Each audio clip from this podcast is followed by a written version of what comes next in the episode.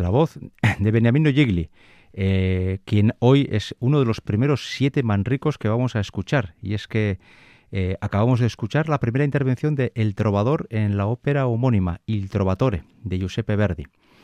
La ópera llevamos ya con la ópera unos 15 minutos aproximadamente porque antes uno de los lugartenientes del Conde de Luna ha explicado una historia bastante macabra sobre un niño que desapareció, que luego apareció en una hoguera quemado la verdad es que la historia es muy truculenta y los soldados que le acompañan a su lugarteniente se han quedado como bastante bastante eh, asombrados. ¿no? Este lugarteniente es Ferrando, que es que prácticamente tiene su única intervención en este momento, que es para un bajo.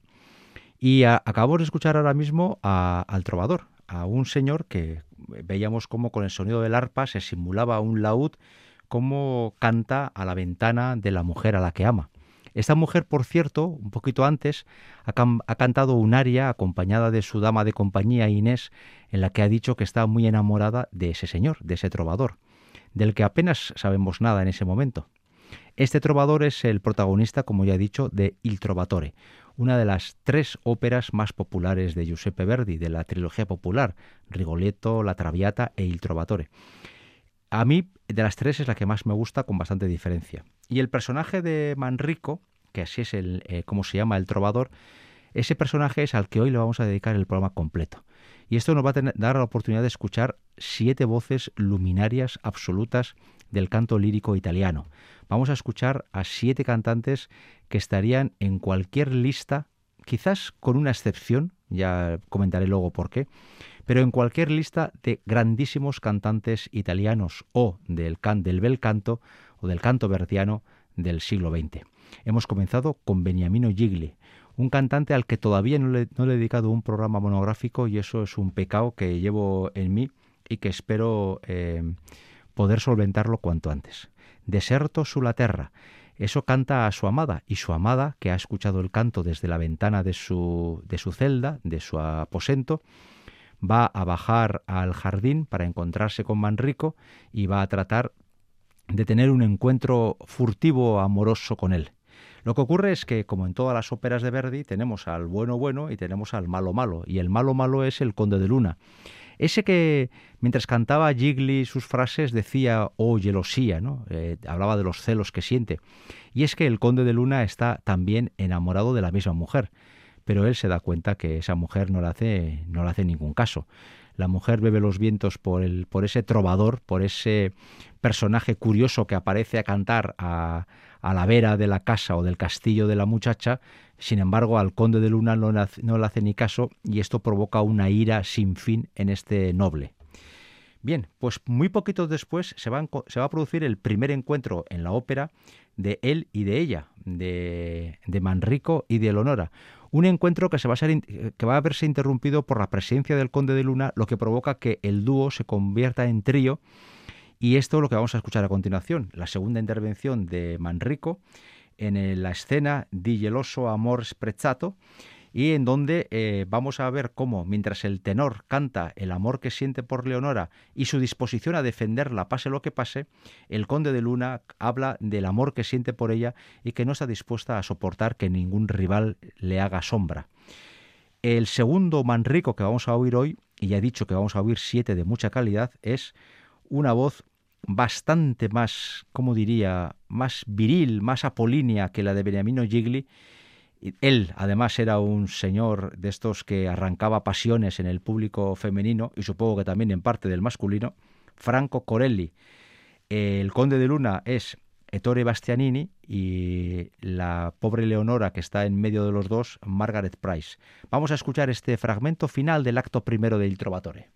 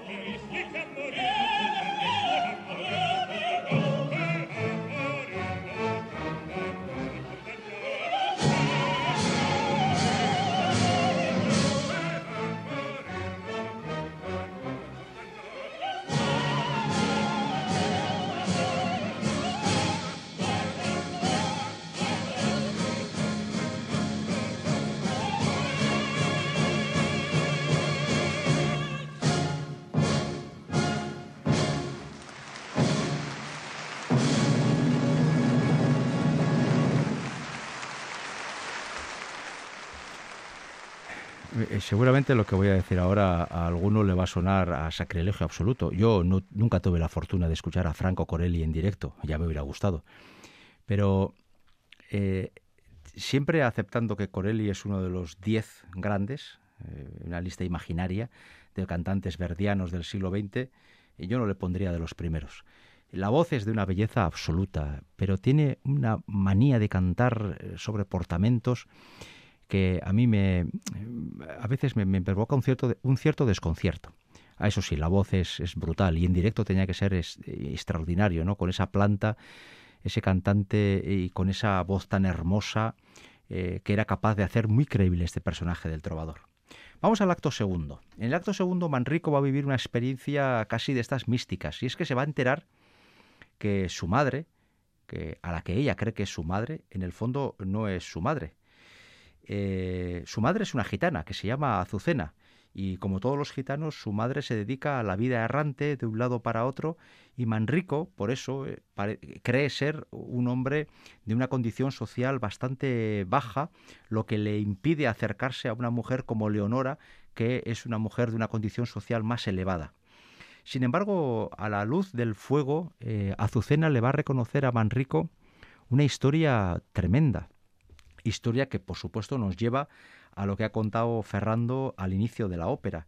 Y es que en su momento eh, Azucena le va a confesar que cuando intentó quemar al, hijo del conde de Luna en venganza por lo que había hecho el conde con su familia, sin querer quemó a su propio hijo y que eh, a raíz de eso lo que hizo fue raptar al verdadero hijo del conde y llevárselo con ella, con lo cual resulta que Manrico no es hijo natural de su madre, aunque su madre le va a cortar enseguida cualquier tipo de disquisición y le va a decir que ella ha sido su madre, que él es su hijo y que ahí no cabe discusión posible.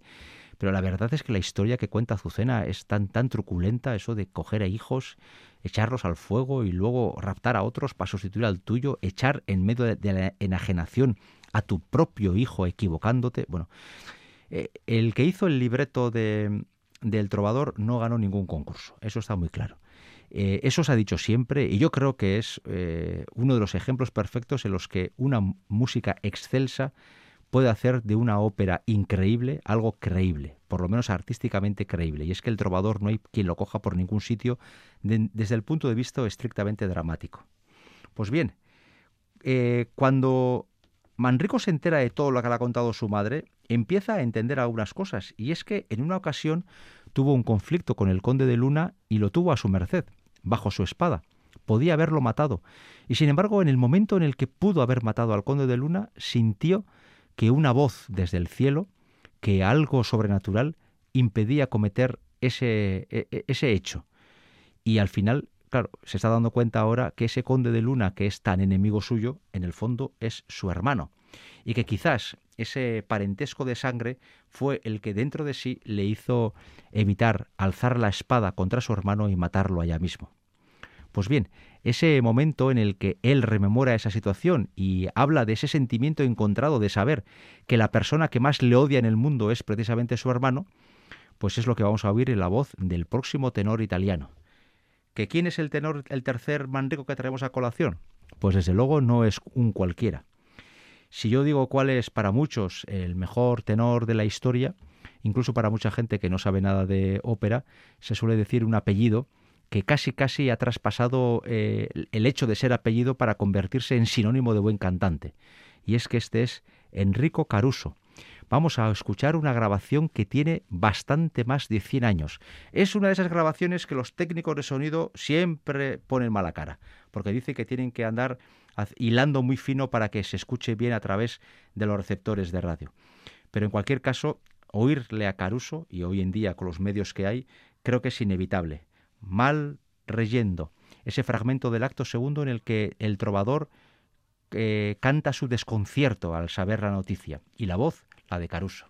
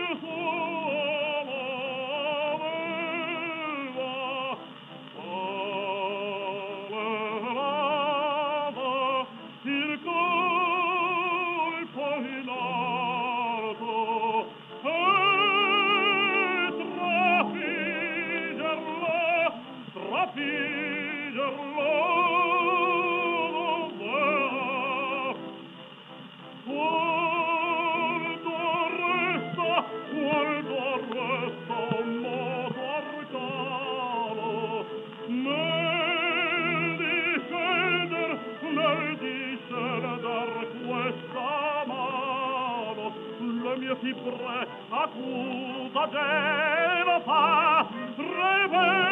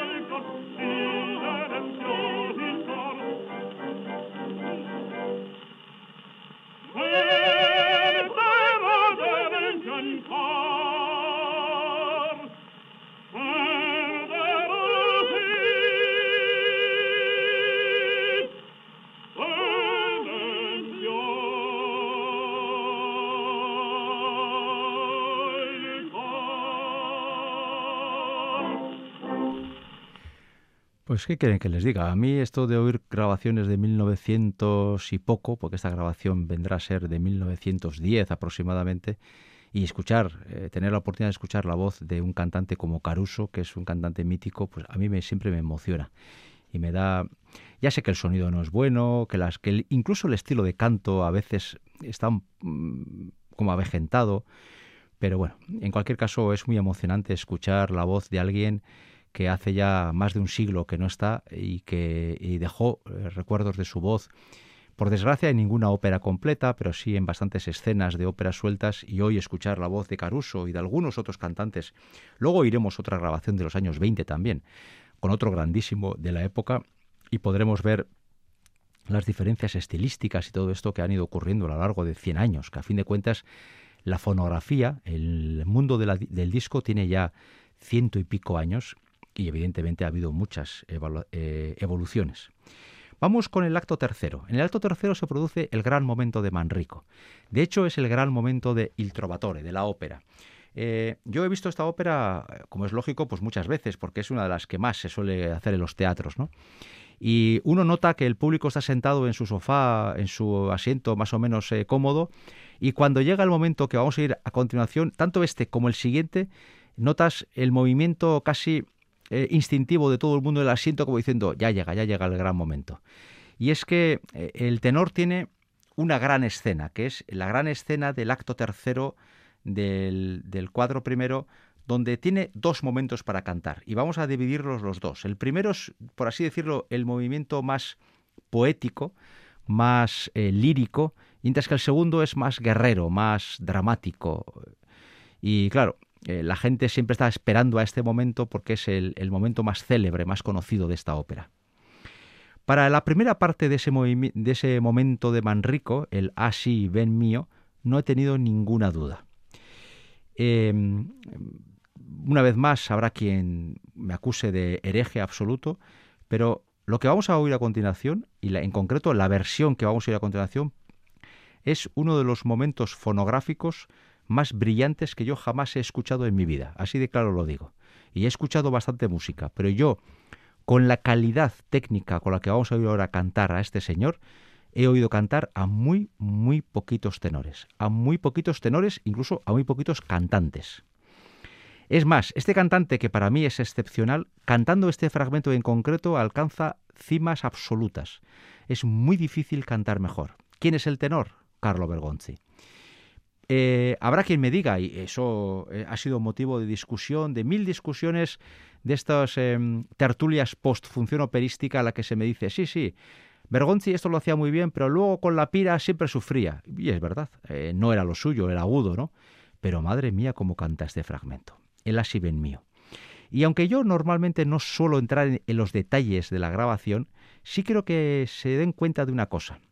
Al final de una de las frases, el tenor, el manrico, el papel, canta Ame Parra, P-A-R-R-A, es la palabra. Y encima de la primera sílaba de Parra, en la PA, pa, está puesto un trino. Eso no lo hace nadie. Un trino es como una breve oscilación de la voz mientras se queda suspendida la, eh, la voz en esa nota y en esa sílaba, ¿no? Y Verdi pone el trino. Por supuesto, hacerlo bien es dificilísimo y hacerlo en directo es prácticamente imposible. Hay muchísimos cantantes que ni siquiera lo han intentado. Dan la nota y ya está. Y lo pueden hacer bien. Hay otros cantantes que lo han intentado y les ha salido pues un churro. Y otros, es, verdad que esta grabación es en estudio, pero lo que hace Bergonzi con esta sílaba, con este trino y con este canto verdiano es que es puro magisterio. Yo el día que descubrí esta grabación, eh, creo que hasta me preocupé porque no he vuelto a disfrutar de este fragmento en teatro sabiendo que alguien podía cantarlo así, así de bien. Son cosas que pasan cuando uno ha oído bastante música. El Asiben mío es canto lírico, es el canto de Manrico declarando el amor a Leonora, porque lo que ha ocurrido entre el fragmento de Caruso y el que viene ahora es que por un lado Manrico ha secuestrado a Leonora para que estén juntos, puedan contraer matrimonio y vivir felices, pero como venganza el conde de Luna casi accidentalmente, ha podido hacerse con Azucena, la madre de Manrico, y ahora la utiliza de forma chantajística para poder recuperar a Leonora. Estamos pues ante un doble secuestro o ante un, doble rapto en el que cada uno juega sus cartas intentando conseguir eh, triunfar sobre el contrario. La pelea es siempre entre Manrico y el conde de Luna, entre dos hombres, que son, por cierto, en las voces tenor y barítono. Pues bien, antes de que reciba una muy mala noticia, y aún no sabiendo que Azucena, su madre, está, ha sido raptada o secuestrada por el conde de Luna, el tenor le canta a la soprano todo el amor que siente.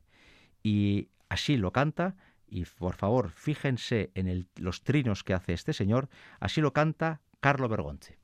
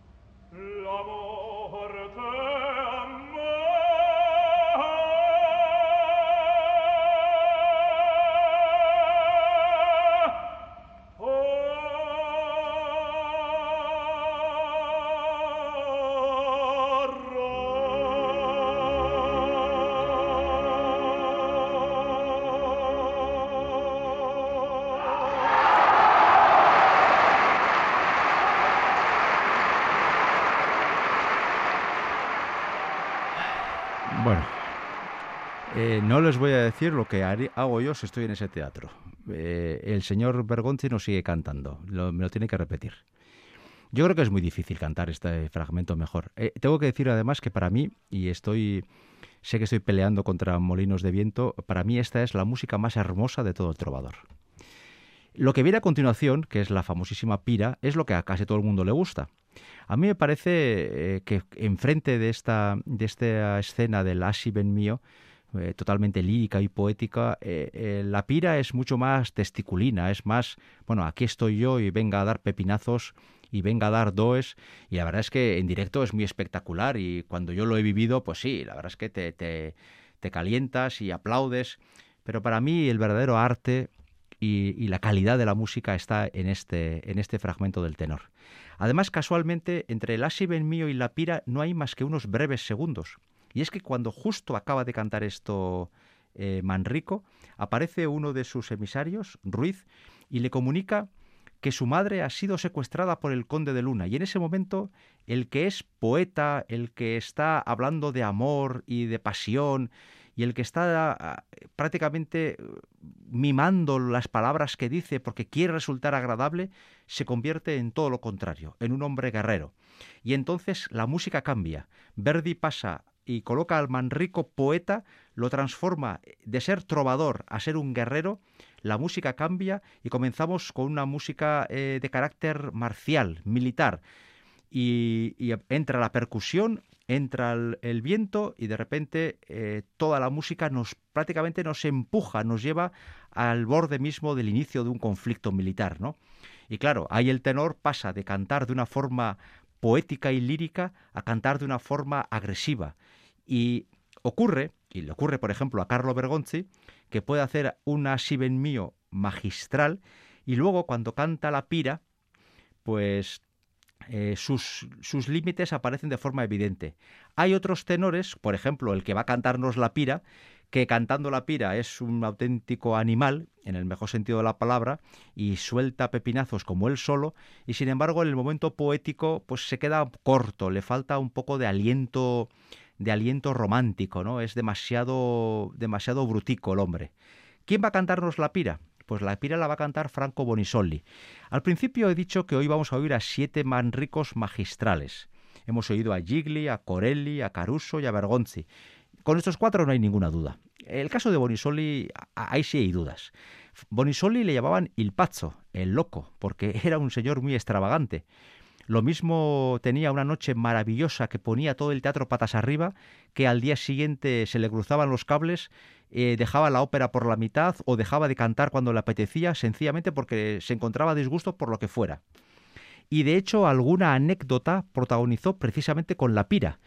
Ya se sabe que la pira termina en un do sobre agudo, que es lo que todo el mundo espera, que el tenor tire ese agudo como un cañón, y parece ser que en un teatro, eh, al lanzar este do, final, pues se le quebró la voz y alguien le abucheó. Y entonces eh, Bonisoli, cuando salió a saludar y alguien le, le echó en cara precisamente que ese do no había estado bien, él, ni corto ni perezoso, se pegó allá mismo él solo un do larguísimo, como diciendo, mira, me ha pasado que me ha salido mal, pero lo puedo hacer cuando quiera. Y tenía ese punto de extravagancia, también un punto de chulería, era un señor de esos que le gustaba ir eh, siempre eh, con, el, con el pecho descubierto y era como, un, como muy prototípico del, del machomán de los años 60, 70, ¿no? Eh, y bien, pues hoy en día quizás desde luego esas formas no cuadran mucho y están muy lejos de lo que hoy es un tenor, ¿no? Pero Franco Bonisoli fue un cantante importante, hizo grabaciones muy referenciales Quizás le tocó vivir en una época en la que estaba Bergonzi, en la que estaba Di Stefano, en la que estaba Corelli, en la que estaba Del Mónaco. Desde luego, hoy Bonisoli en el mundo italiano no tendría ningún rival, nadie le podría toser. En aquella época coincidió con cuatro o cinco cantantes excelsos y quizás él se queda un peldaño más abajo. Ahora, eso sí, le ponías la pira por delante y él era feliz. Empezaba a berrear, sacaba toda su voz, que tenía muchísima voz, y era capaz de hacer cosas como esta.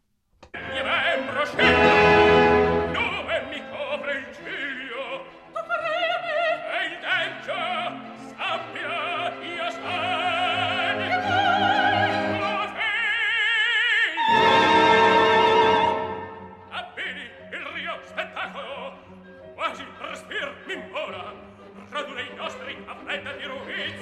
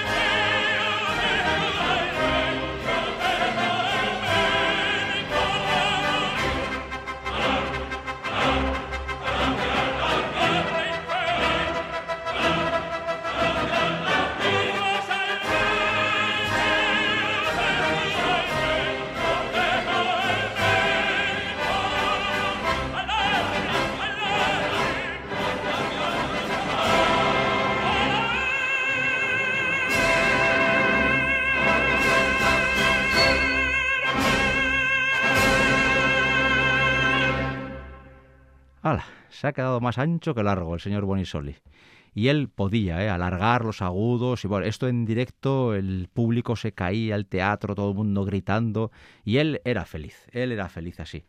Él era la voz que tenía. Eh, seguramente podremos convenir en que, por ejemplo, pues no diferencian las dos estrofas. La segunda estrofa hay que hacerla más, más íntima, pero Bonisoli eh, era como era. Y ese tipo de cantantes que ya, pues que ya han desaparecido, y, los coges como son o si no los dejas. Y yo ya hace años que decidí coger de cada uno lo que más me interesa. Hay que reconocer que si esto lo ves en directo, algo pasa por ti, ¿no?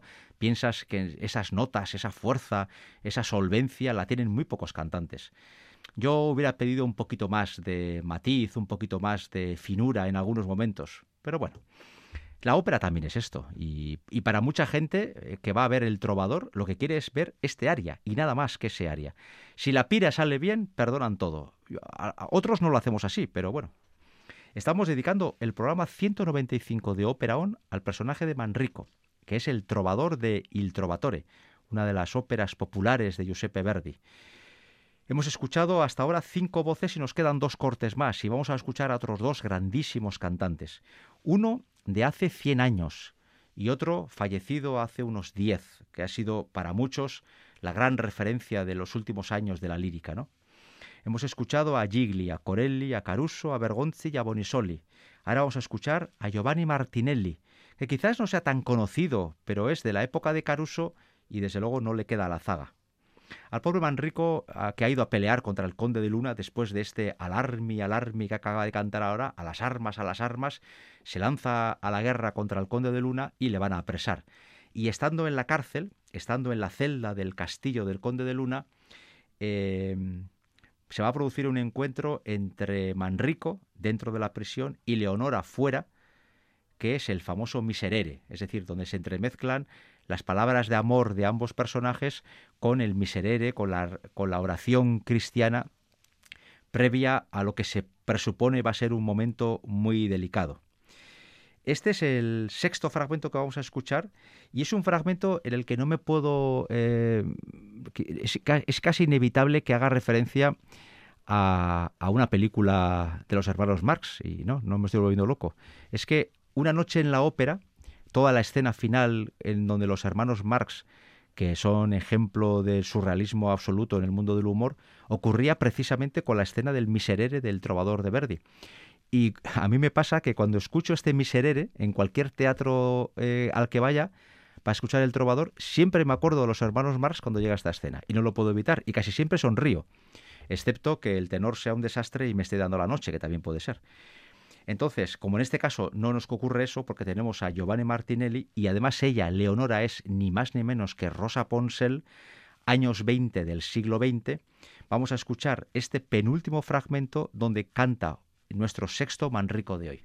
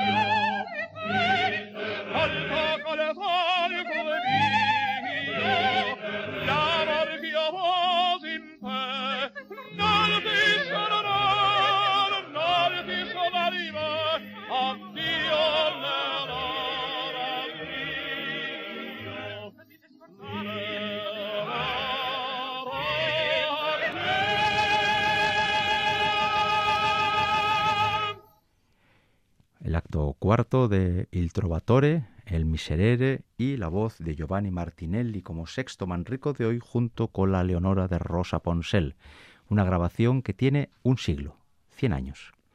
Vamos a la escena final de El Trovador donde Manrico va a cantar sus últimas palabras. La escena final de esta ópera eh, es un, un guirigay de mucho cuidado, porque en apenas dos minutos van a morir muchas personas.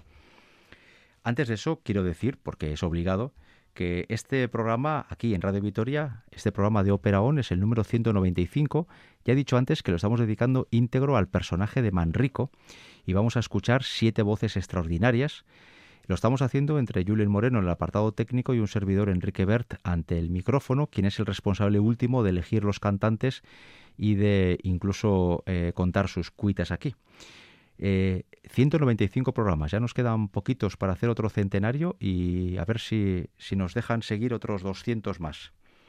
La escena final del Trovatore eh, tenemos a Manrico apresado por el conde de Luna, Azucena la madre apresada por el conde de Luna, Leonora se entrega al conde de Luna para que le liberen a Manrico, Leonora se envenena, a Manrico le mandan al, al patíbulo, a la madre también la matan, en pocos minutos, al final de la ópera, se monta una carnicería tremenda y solo al final, cuando el conde de Luna ya ha matado, ha visto morir a Leonora y ha matado a Manrico, solo entonces su Azucena le va a decir que Manrico era su hermano y el conde de Luna va a maldecir el hecho de haber matado a su hermano sin haberlo sabido. Pero es que el odio que le llevaba desde el principio de la ópera ha acabado por eh, trastornar de tal forma que al final ha matado, sin darse cuenta, a toda su familia y ha visto morir a toda la gente que amaba.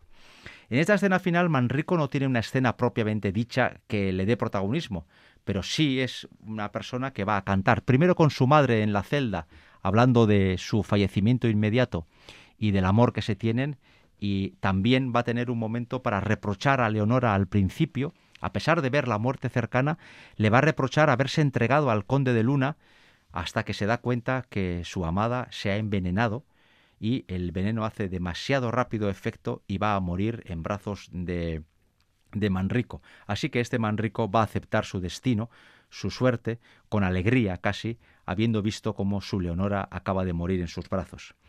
¿Qué versión y qué cantante hemos elegido para el séptimo Manrico de hoy? Pues al que para muchos es la gran referencia de finales del siglo XX, Luciano Pavarotti. Pavarotti cantó muchas veces Manrico, hizo un Manrico bastante, bastante digno, vamos, dentro del altísimo nivel de hoy, hizo un gran Manrico y le van a acompañar en esta escena final la Leonora de la soprano húngara Eva Marton, la soprano estadounidense, la perdón, la mezzosoprano estadounidense Dorora Sasic como Azucena y el conde de Luna malo malísimo paréntesis, a mí es el personaje que más me gusta de la ópera, cierro paréntesis, es el estadounidense Cheryl Mines. Están en el Metropolitan Opera House de Nueva York y están cantando los últimos ocho minutos y pico de esta ópera, con las frases de, de Manrico en la voz de Pavarotti con la confianza de haberles por lo menos podido enseñar una pléyade de voces realmente extraordinarias de la historia de la lírica y ahondar un poquito en uno de los personajes más importantes creados por Giuseppe Verdi, hasta la semana que viene.